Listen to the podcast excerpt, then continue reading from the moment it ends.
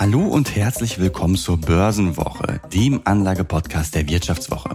Mein Name ist Philipp Frohn und ich bin Redakteur im Geldressort der Wirtschaftswoche. Ja, wir erinnern uns noch alle an diesen einen Satz.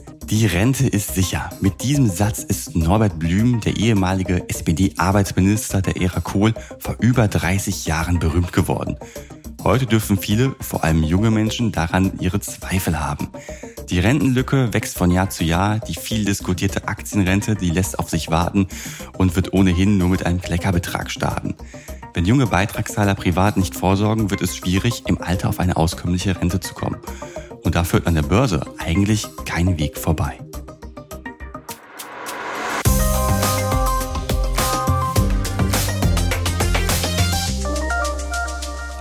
Ja, wir wollen ja heute über das ganze Thema Altersvorsorge mit Aktien sprechen. Und für dieses Thema habe ich jemand ganz Besonderes äh, eingeladen, nämlich Christian Hecker. Das ist der Gründer vom Neobroker Trade Republic. Herr Hecker, schön, dass Sie heute bei uns hier am Start sind. Hallo, guten Morgen. Ja, es sind direkt mehrere Sachen besonders. Sie als Gast, heute dann noch die erste Folge hier äh, im Homeoffice im wunderschönen Duisburg. Also die Grundvoraussetzungen sind doch perfekt. Ja, und Herr Hecker, ich habe ja schon gesagt, Sie sind ja, wenn es um Thema Altersvorsorge mit Aktien geht, das ist ja eines Ihrer Lieblingsthemen. Darüber sprechen Sie ja sehr, sehr gerne. Und lassen Sie doch vielleicht mal unsere Hörerinnen und Hörer wissen, was war denn so Ihre erste Aktie und hat diese Aktie dafür getaugt, äh, Altersvorsorge zu betreiben oder war das irgendeine ganz, ganz heiße Spekulation? Ich habe leider alles falsch gemacht, was man falsch machen kann. ähm, dazu muss man wissen, ich komme äh, aus dem Münsterland, einem kleinen Dorf 1000, 1500 äh, Einwohner, habe Abitur gemacht und äh, hatte Leistungskurse in Mathematik und Politik. Wollte also ganz mhm. besonders schlau sein, hatte ehrlicherweise auch nicht wirklich sehr viel Erspartes, aber dachte mir, irgendwas muss man mit dem Geld machen. Ähm, auf dem Konto liegen ist nicht smart. Und war dann bei der örtlichen Bank und habe mich dann beraten lassen ähm, von einer Person, die auch mein Fußballtrainer war gleichzeitig. Ähm, und dann war Wie es auf dem Dorf halt so ist. Wie es halt so ist, ja, ja. Und ähm, dann zog er sofort ein Blatt aus der Schublade und meinte, das ist es. Und dann äh, guckte ich mir diese Broschüre an und das hörte sich alles irgendwie logisch an und investierte dann mein Geld. Das waren 3000 Euro mhm. von den 5000 Euro, die ich auf dem Konto hatte. Und das Produkt war ein Discount-Zertifikat auf den Eurostox 50. Da gab es verschiedene Schwellen und Ausschüttungsintervalle etc. Hörte sich alles ganz, äh, ganz toll an. Ähm, dann, ein halbes Jahr später, kam die Euro-Krise, der Eurostox ähm, ging runter, das Produkt wurde quasi ähm, ausgestoppt äh, und das Geld mhm. war über Nacht äh, weg. Ja, ähm, und das ist wirklich mir sehr doll in Erinnerung geblieben wie schnell es dann mhm. gehen kann, ja, vor allem wenn man etwas nicht versteht. Und ich bin vor ja, einigen Monaten umgezogen und habe dann beim Umzug nochmal so einen alten Ordner aufgemacht und das äh, Produktblatt wiedergefunden. Und da und wurden alte Wunden aufgerissen. Da wurden alte Wunden aufgerissen und ich habe es dann heute beim heutigen Wissen, was ja deutlich weiter ist, auch nochmal mhm. gelesen und es immer noch nicht ganz verstanden, das Produkt. Mhm.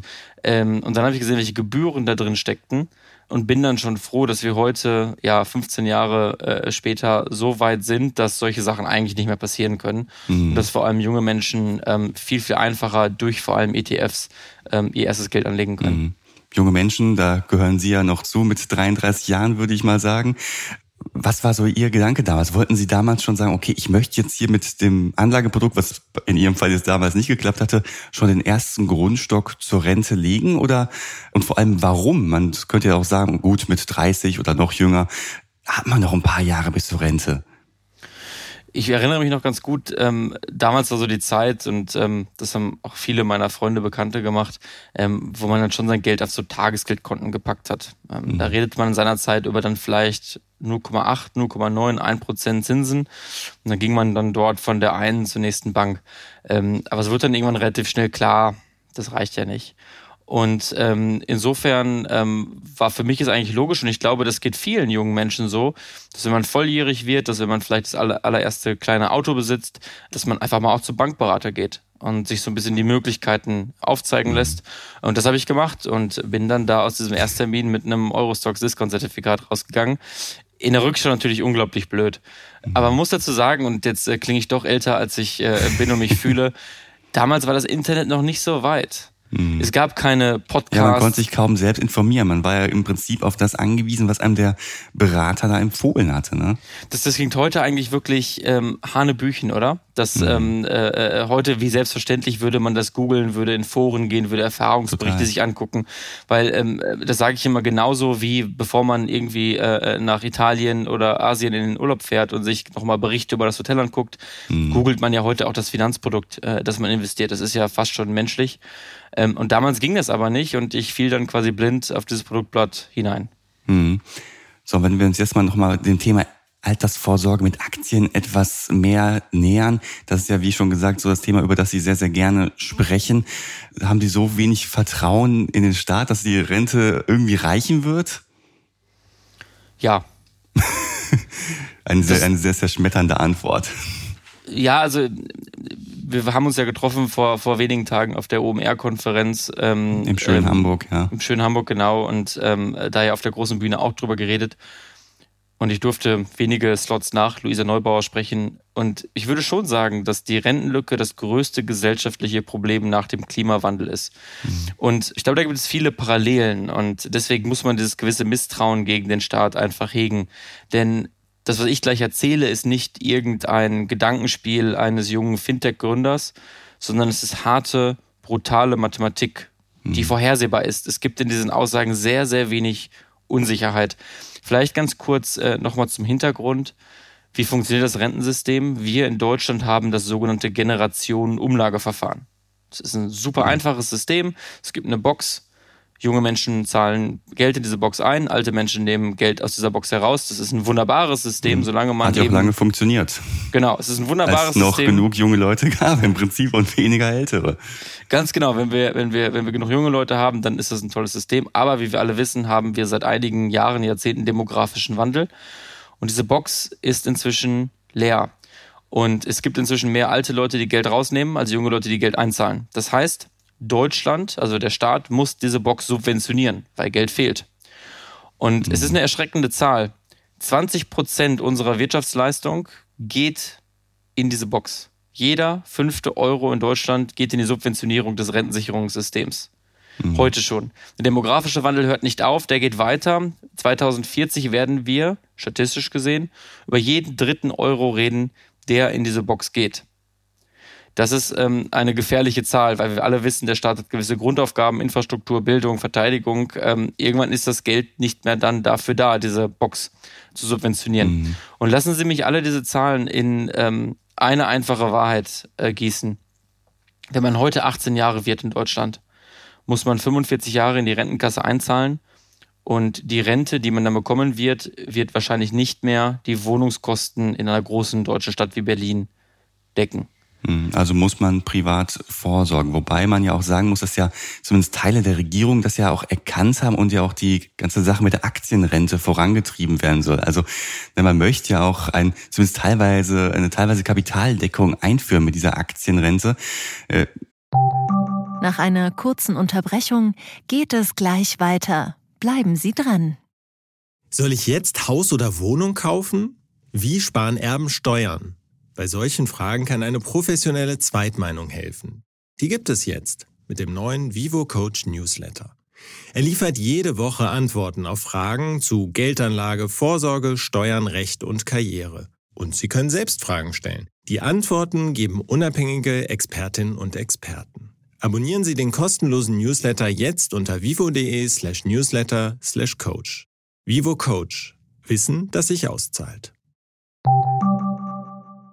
Jetzt kann man aber sagen, gut, schöne Vorstellung, aber im, am Ende des Tages sind ja diese 10 Milliarden, die als Startkapital äh, gedacht werden, ja auch nur ein Tropfen auf dem heißen Stein, oder?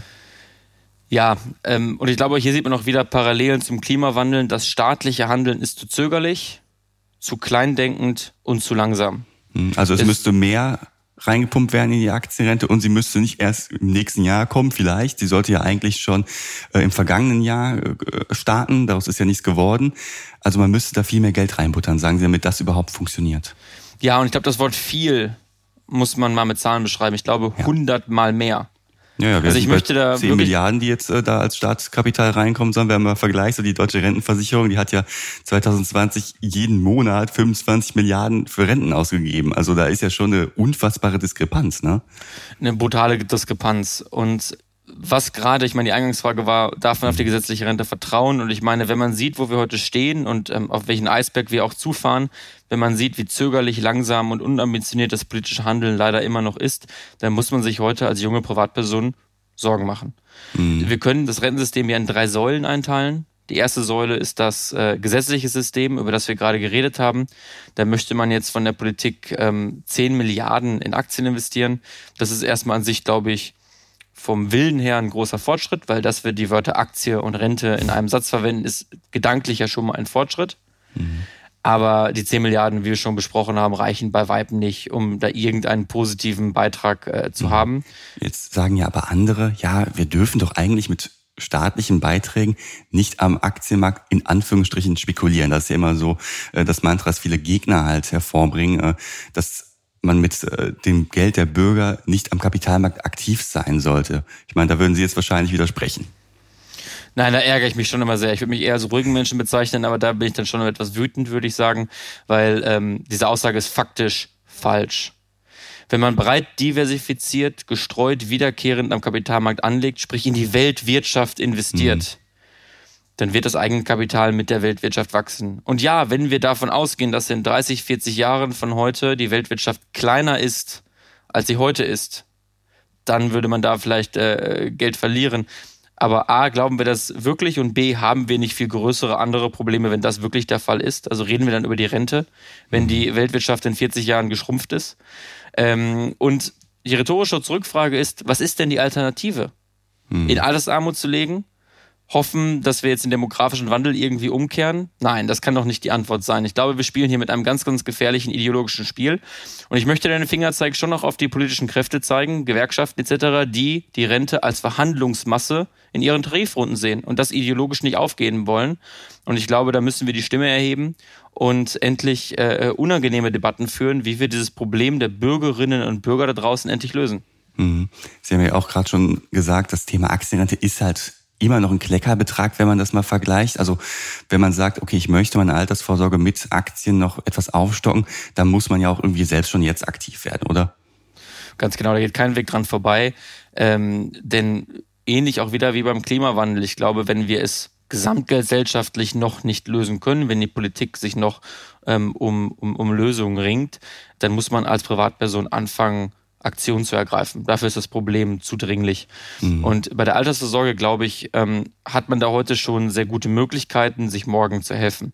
Denn wenn wir darüber reden, wie kann ich einfach diversifiziert und langfristig Vermögen aufbauen, dann gibt es heute tolle Produkte. Da reden wir Also über man muss nicht wie Sie damals äh, zur Bank rennen und irgendein, irgendein Zertifikateprodukt äh, kaufen. Nein, also wir sagen immer, von neun von zehn Bundesbürgerinnen ist ein ETF, also quasi ein breit diversifizierter Fonds in die Weltwirtschaft, zum Beispiel der MSCI World. Hm, Das beste Produkt. ETF. Hm. Genau. Und äh, das wirklich zu geringen Kosten. Also mein Produkt seiner Zeit hatte Produktkosten, jährliche Produktkosten von mehr als zwei Prozent. Zwei Das ist teurer als jeder aktive Fonds eigentlich schon. Genau. Und heute kriegen Sie aber diesen ETF, von dem ich geredet habe, für 15 bis 20 Basispunkte, also 0,2 Prozent Kosten, also eigentlich gar nichts mehr. Und ähm, diesen Sparplan können Sie bei einem Broker wie Trade Republic eben sogar noch provisionsfrei kaufen. Das heißt, es gibt gar keine Kosten. Und ähm, ich meine, dass ähm, da man auch keinen großen ähm, Betriebswirtschaftsstudium für haben muss, um so ein Produkt zu verstehen. Denn ähm, die Idee ist relativ einfach. Ich gebe mein Geld Monat für Monat für Monat wiederkehrend in die Weltwirtschaft. Und somit kann ich eigentlich jeden Morgen aufstehen und in den Spiegel schauen und mich fragen, glaube ich, dass die Weltwirtschaft in 30 Jahren größer ist als heute? Wenn die Antwort ist ja, dann sollte ich dieses Produkt wohl weiterführen. Wenn die Antwort ist nein, dann, wie gesagt, haben wir andere äh, äh, Debatten zu führen. Und ähm, ich glaube, das hilft vielen, vielen Menschen oder wird vielen, vielen Menschen helfen, das zu tun. Und wir sind in der Gesellschaft schon viel, viel weiter, als wir manchmal in der öffentlichen Debatte tun. Bei Trade Republic haben wir Millionen von jungen Bürgerinnen und Bürgern unter 30 Jahren, Erstanlegerinnen, die das aller, allererste Mal in ihrem Leben anlegen. Und das auch genau in so ein Produkt. Und das muss einen eigentlich sehr selbstbewusst machen, dass die Menschen da draußen schon viel, viel weiter sind, als äh, mhm. manchmal äh, das so ist, wie wir in äh, manchen Zeitungen lesen. Mhm. Ja, da ist doch mein Gedanke, dass sich das so ein bisschen auch umdreht. Also Sie haben ja gerade schon gesagt, viele junge Leute sind ja auch gerade im Zuge der Corona-Pandemie zu Neo-Brokern gekommen wie Trade Republic oder auch ihr Konkurrent Scalable oder zu ganz anderen Anbietern. Gibt ja mittlerweile eine ganz, ganz große Bandbreite an Möglichkeiten, wo ich überhaupt mein Geld anlegen kann. Und so mein Eindruck ist, dass sich das Anlageverhalten ja auch geändert hat. Ne? Sie haben ja gerade schon angesprochen, äh, dass gerade junge Leute viel in ETFs investieren, breit gestreut, äh, relativ äh, risikoarm im Vergleich zu Einzelaktien. So, wenn wir jetzt mal schauen, so die Generation unserer Eltern, da war so mein Eindruck, dass man sich mit irgendwelchen Blütenaktien versucht hat, in die finanzielle Unabhängigkeit zu bringen, nach dem Motto, ich schnapp mir jetzt mal die T-Aktie. Ganz genau. Und ich glaube, das ist immer auch der, der ja, große Wissensunterschied äh, den ich sehe, wenn ich dann auch äh, mit, sag ich mal, vielen, äh, vielen Journalisten rede oder auch manchmal Politikern, ähm, dass man es immer noch alles reduziert auf diese Dotcom-Bubble seiner Zeit, mhm. nicht? Nach also dem Motto Aktien gleich Spekulation gleich äh, geht eh den Bach runter. Genau, und ich muss sagen, ähm, das war damals auch das Beste, was man hätte tun können. Aber heute ist die Infrastruktur viel, viel weiter. Ich habe mich vor ja, einigen Monaten mit einer sehr bekannten Investorin getroffen, äh, Frau Mary Mika. Ähm, die war bei Morgan Stanley einer der führenden Tech-Analystinnen äh, äh, zur Zeit des Dotcom-Bubbles. Und die sagte dann, na ja, es gibt verschiedene Innovationswellen am Kapitalmarkt. Und was wir doch heute sehen ist, dass ähm, erstmal jeder Mensch mit einem Klick die ganze Weltwirtschaft besitzen kann im ETF. Das ist sehr, sehr günstig. Dann macht er das mit einer Plattform wie Trade Republic, wo er oder Kosten, auch Scalable oder irgendein anderer Broker, wo er dann ähm, äh, kostenfrei ähm, äh, die mhm. Daten mhm. erhält, wo er provisionsfrei handelt, keine Gebühren hat und wo er mit einem Sparplan mühelos monatlich investieren kann. Das heißt, unterm Strich kann heute jeder Mensch in Deutschland so anlegen wie ein Goldman Sachs Investmentbanker vor 20 oder 30 Jahren. Und das ist ja ein riesiger Fortschritt auch in der Befähigung der Menschen. Und ähm, das macht uns auch wirklich sehr, sehr äh, äh, selbstbewusst, dass eben die Bürgerinnen und Bürger das auch annehmen und das genauso tun. Ähm, mhm. wir Aber sagen, wird es schon genug angenommen? Ich meine, wir haben ja immer noch eine relativ kleine Aktionärsquote, wenn man das mal mit den USA oder so vergleicht. Da ist ja das Thema Aktiensparen noch etwas viel weiter in der DNA der Bevölkerung verankert. Ja, es ist eine zarte junge Pflanze, die wir haben, aber die, die in den letzten Jahren die man gießen und nähren muss, ähm, die aber äh, erstaunlich gut auch durch die gerade etwas turbulenten Kapitalmarktphasen geht. Also viele haben ja geunkt, naja, Corona geht alles nach oben, da investieren die Leute von zu Hause aus und wenn dann mal die erste Delle kommt, dann verlassen die das äh, sinkende Schiff. Und das ist keineswegs der Fall. Ich kann heute hier sitzen und sagen, Trade Republic ist in den letzten Jahren so gewachsen, dass wir heute eine der größten Sparplattformen in Europa sind mit mehreren Millionen Kunden. Wir haben ähm, die Anzahl der ETF-Sparpläne im uns bekannten Markt verdoppelt. Das heißt, wir haben mehr als 50 Prozent Marktanteil, vor allem bei jungen äh, Bürgerinnen. Und diese Menschen halten diese Sparpläne weiter, trotz, sage ich mal, der etwas größeren Unsicherheit gerade am Kapitalmarkt mhm. und machen genau das, was man eigentlich machen muss, nämlich monatlich investieren, auch eben dann, wenn die Kurse mal nach unten gehen. Und ähm, das ist ein wachsender Trend und äh, wir sehen großes Zutrauen in unser Angebot und hoffen, dass es also so weitergeht die nächsten Jahre. Mhm. Jetzt investieren knapp 13 Millionen Deutsche in Aktien. Nach einer kurzen Unterbrechung geht es gleich weiter. Bleiben Sie dran. Sie leben Fairness, Kultur und Werte? Zeigen Sie Ihr Engagement als Arbeitgeber und werden Sie Teil der Fair Company Initiative. Mit der Fair Company Initiative zeichnet das Handelsblatt Unternehmen aus, die insbesondere Berufseinsteigern und Young Professionals ein faires, attraktives Arbeitsumfeld bieten. Zu den entscheidenden Werten gehören unter anderem das Engagement für Mitarbeitende, Diversity und Chancengleichheit, Nachhaltigkeit und gesellschaftliche Verantwortung. Erfahren Sie jetzt mehr unter faircompany.de. Da ist also doch noch Luft nach oben. Also was könnte man denn da tun, damit vielleicht noch ein paar Leute mehr auf die Idee kommen, okay, ich sollte vielleicht einen Teil meiner Altersvorsorge, Teil meiner, ähm, meines äh, Sparens auf Aktien setzen? Was haben Sie da für Ideen? Ich glaube, es muss in der Gesamtgesellschaft ähm, viel mehr akzeptiert werden, dass wir eben den Begriff Aktie und Rente in einem Kontext verwenden. Mhm. Deswegen begrüße ich auch ganz explizit die aktuelle äh, Reformvorhaben der, der, der Regierung, weil das wird sicherlich helfen, dazu zu führen. Aber wenn wir doch nach ähm, links oder rechts schauen, in Länder, wo die Aktionärsquote in den letzten Jahren deutlich gestiegen ist, dann können wir davon lernen, was wir hier machen können. Natürlich ist Amerika hier das Paradebeispiel. Man denkt immer, das ähm, Aktionärstum in Amerika, das ist quasi Gründungsversprechen der Unabhängigkeit gewesen. Äh, dem ist aber nicht so. Bis 1970 war die Aktionärsquote in Amerika relativ gering. Amerika hat dann 1970, anders als in Deutschland, die Transformation des eigenen Rentensicherungssystems eingeleitet durch das sogenannte 401k.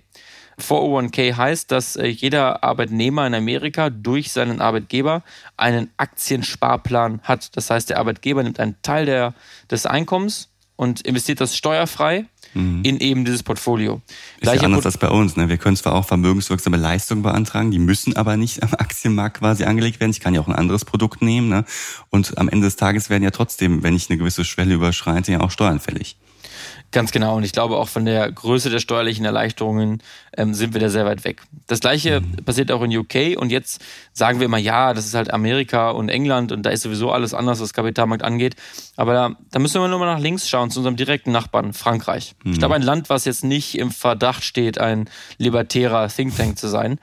Und in Frankreich hat äh, in den letzten zehn Jahren die Regierung das Rentensystem massiv reformiert. Dort gibt es heute den sogenannten PEA. Das ist ein Aktiensparplan. Das heißt, dass jeder Franzose 150.000 Euro steuerfrei am Kapitalmarkt anlegen kann. Wenn man das vor 18 Jahren macht, mhm. 250.000 Euro steuerfrei. Und wenn wir das mal mit Deutschland vergleichen, in Deutschland haben wir keine steuerliche Erleichterung und wir müssen sogar 25 Prozent Kapitalertragssteuer zahlen. Das heißt, der Staat mhm. nimmt dir deine Altersvorsorge weg. Wenn du heute anlegst und warst erfolgreich, hast alles das gemacht, was du machen musst, um den Staat zu entlasten, macht der Staat den Klingelbeutel auf und nimmt dir nochmal 25 Prozent weg. Wobei es da ja ein bisschen Erleichterung ja auch gab, das muss man ja fairerweise sagen. Der Freibetrag wurde ja auch erhöht jetzt auf 1000 Euro. Nein, aber Entschuldigung, das ist doch wirklich, nein, das ist doch lächerlich, das ist doch homöopathisch. Also mhm. wir reden hier über die Altersvorsorge von äh, Menschen ähm, über die nächsten 30 Jahren, dass wir da den Steuerfreibetrag von 800 auf 1000 Euro erhöhen. Das ist offen gesprochen ein Witz und lassen Sie mich kurz sagen, warum. Denn die Inflation seit Einführung des Steuerfreibetrags ist ja viel mehr gestiegen. Also mhm. de facto ist der real reale Freibetrag sogar gesunken, trotz der Anhöhung. Und äh, ich glaube, da darf man jetzt nicht solche Sachen als falsche Gewinne verkaufen. Vor allem ist es ja auch noch so im Prinzip, das gilt ja nur für realisierte Gewinne. Also wenn ich jetzt äh, jahrelang Aktiensparen betrieben habe, dann in meiner Rente mir ein bisschen was auszahlen möchte aus meinem äh, Kapitalstock oder mehr als diese 1000 Euro halt äh, äh, realisieren muss, dann zahle ich ja darauf wieder Steuern. Ja, ich glaube, das ist die große äh, Krux der ganzen Sache, nicht? Also mhm. der Bürger oder die Bürgerin, die das macht, was wir eigentlich erwarten, sparen, nicht zocken, für diesen Bürger oder Bürgerin wird jedes Jahr der Steuerfreibetrag wieder auf Null gesetzt. Das heißt, wenn ich fleißig 30 Jahre anspare und dann endlich mein Geld quasi auszahlen möchte, weil ich davon die Rente bestreiten möchte, dann zahle ich 25 Prozent Steuern drauf und habe fast gar keinen Freibetrag, weil die 1000 Euro dann wirklich äh, minimal sind gegen mhm. das, was ich wahrscheinlich gespart habe. Äh, wir müssen da wirklich fundamental umdenken und ähm, ich kann nur jeden ermutigen, diese Gedankenverbote aufzuheben und endlich über steuerliche Vereinfachungen zu reden. Denn wenn es Länder wie Frankreich vormachen, gibt es für mich gar keinen Grund, warum wir in Deutschland Schlusslicht sein sollten, wenn es darum geht, Sparen zu fördern. Hm. Heißt also, am Ende des Tages müsste die Kapitalertragssteuer abgeschafft werden oder wir müssten dem französischen Modell folgen und sagen, okay, es gibt ein ähm, Aktienvermögen von 150.000, 200.000, was halt steuerfrei ist Ganz genau. Also ähm, ich glaube nicht, dass man jetzt sagen muss, jede Form der Kapitalanlage ist steuerfrei. Soweit würde ich gar nicht gehen. Aber man muss ja quasi das Verhalten der Menschen auch steuerlich abbilden. Es gibt Menschen, die legen kurzfristig an. Das machen die bewusst. Das machen sie dann auch mit der Kapitalertragssteuer. Da ist auch wahrscheinlich der Freibetrag dann für in Ordnung. Und dann gibt es eben Menschen, wie Sie und mich, wie viele äh, Hörerinnen und Hörer da draußen, die monatlich fleißig sparen. Und ähm, für diese Menschen brauchen wir eigene Modelle und das ist dann wahrscheinlich wirklich so ein Freibetrag, ein größerer, den man dann auch mit Regeln versehen kann, mhm. äh, der dann den Menschen eben hilft, steuerlich zu sparen. Mhm. Weil man muss man sich ja auch noch anschauen, ja, was bringt denn das Aktiensparen überhaupt? Und äh, Sie haben ja auch schon gerade gesagt, wenn man früh anfängt, dann kommt man am Ende ja durchaus zu ansehnlichen Erträgen. Und ich habe das einfach mal so ganz grob kalkuliert, wer jetzt 40 Jahre lang, also mit Mitte 20 sagen wir mal, jeden Monat anfängt 100 Euro zu investieren in einen äh, Sparplan wie den MSCI World, in Klammern, kleiner Hinweis, wir machen hier natürlich keine Anlageberatung, also es muss nicht der MSCI World sein, informiert euch bitte selbst. Äh, der kommt, wenn man eine Rendite von fünf Prozent pro Jahr unterstellt, am Ende auf so ein Vermögen von knapp 150.000 Euro, wovon ein Drittel Kapitalerträge sind. Also quasi der Zuwachs geschehen ist. So, wenn ich jetzt sage, ich möchte mir das Geld auszahlen lassen, dann komme ich halt über 25 Jahre auf eine Zusatzrente von knapp 850 Euro, weil man darf ja nicht vergessen, ich nehme ja nicht direkt alles weg, sondern das Geld arbeitet ja in der Zeit weiter und ich profitiere ja vom Zinseszinseffekt. Ich glaube, das ist nochmal ganz wichtig, halt darauf hinzuweisen, was für eine äh, Dynamik es äh, haben kann, wenn ich jeden Monat halt äh, einen gewissen Beitrag in meiner, für meine Altersvorsorge leiste. Ganz genau. Und ich meine, die 5% sind jetzt natürlich richtigerweise konservativ angesetzt. Genau. Man darf ich meine, im letzten Jahr wäre man damit äh, ganz glücklich gewesen, wenn man 5% hätte. Ja, aber ich meine, also über die letzten Jahre, ich glaube, es gibt ja dieses berühmte Rendite-Dreieck des mhm. Deutschen Aktieninstituts. Da kann man, glaube ich, auch sogar schon Richtung 8% gehen. Und dann ist natürlich der Zinseffekt noch mal größer. Aber ja, 800 Euro Zusatzrente, das ist schon wirklich ein, ein, ein, ein großer Unterschied in der Lebensqualität und gibt einem eben auch finanzielle Freiheit. Denn ich möchte das Thema ein bisschen weiten. Viele Leute reduzieren das immer nur auf die Rente und sind wir doch ganz ehrlich, das ist vielleicht hier und da nicht das spannendste Thema, das mit dem man sich. Unsexy, ja. Genau. ähm, aber was wir sehen, auch bei vielen Kunden von uns, ähm, es geht eigentlich um das sogenannte passive Einkommen. Denn für junge Leute, Millennials und vor allem Gen Z, ähm, ähm, gilt nicht mehr die Aussage äh, Time is Money. Diese Aussage war für unsere Eltern wahrscheinlich ähm, ähm, richtig. Das heißt also, wir haben uns darüber definiert, ähm, über materielle Werte, über Häuser, Autos, Urlaube, was auch immer. Ähm, und die junge Generation möchte eigentlich gar nicht mehr den materiellen Wohlstand erweitern, sondern definiert sich viel mehr über ähm, Money is Time, sprich der wahre Wert ist die Zeit, die Lebenszeit, die Freiheit, die ich habe. Und das ist natürlich damit verbunden, dass ich im Zweifelsfall im Job mal kürzer treten möchte, ein Sabbatical machen möchte, vielleicht ist eine Hobby ausbauen möchte, was ich habe, mit der Familie Zeit verbringen möchte. Und das kann ich alles viel, viel besser tun, wenn ich passives Einkommen habe, was für mich äh, äh, mhm. arbeitet. Und äh, das motiviert auch eben viele, viele Menschen, ähm, sich jung an den Kapitalmarkt zu binden und somit dann mit 30, 40, 50 Jahren ähm, ähm, ein passives Einkommen zu haben, was mir hilft, ein freieres Leben zu führen. Mhm. Also Aktien nicht nur für die Rente, sondern für die Freiheit. Ja, ganz genau so ist es, weil wenn man jetzt rauszoomt und ein bisschen was habe ich ja auch Philosophie studiert und da dann eben auch viel äh, äh, Liberalismustheorie gemacht. Mhm. Im heutigen Wirtschaftssystem gibt es ja zwei Arten, wie man eben Einkommen erzielen kann. Das ist eben Arbeitseinkommen, sprich, dass ich meine Lebenszeit, meine Stunden transformiere in Gehalt. Das machen wir alle. Ähm, und dann gibt es aber eben auch Kapitalerträge. Sprich, dass ich das Geld, was ich erarbeite, zurück in das System gebe und dann dadurch wiederum äh, profitiere. Und ähm, ich finde es wirklich schlimm, dass viele, viele Menschen an dieser zweiten Säule gar nicht partizipieren mhm. und somit eigentlich viel weniger frei sind, als sie eigentlich sein könnten. Herr Hecker, das war auch ein wunderbares äh, Schlusswort, um da doch mal das Thema ein bisschen zu weiten. Schon mal vielen, vielen Dank, dass Sie heute mit bei uns am Start waren. Hat Spaß gemacht. Vielen, vielen Dank. Ja, und liebe Hörer und Hörer, wenn euch die Podcast-Folge gefallen hat oder ihr auch äh, Kritik habt, äh, sagen wollt, was läuft gut, was können wir besser machen, dann geht doch mal auf vivo.de slash Zufriedenheit und beteiligt euch gerne an unserer Umfrage. Ja, Herr Hecker, dann nochmal danke und Grüße nach Berlin, würde ich sagen. Und ich sage dann bis zur nächsten Woche hoffentlich und diesmal nicht Schüsseldorf aus Düsseldorf, sondern Tschüss aus dem wunderschönen Duisburg.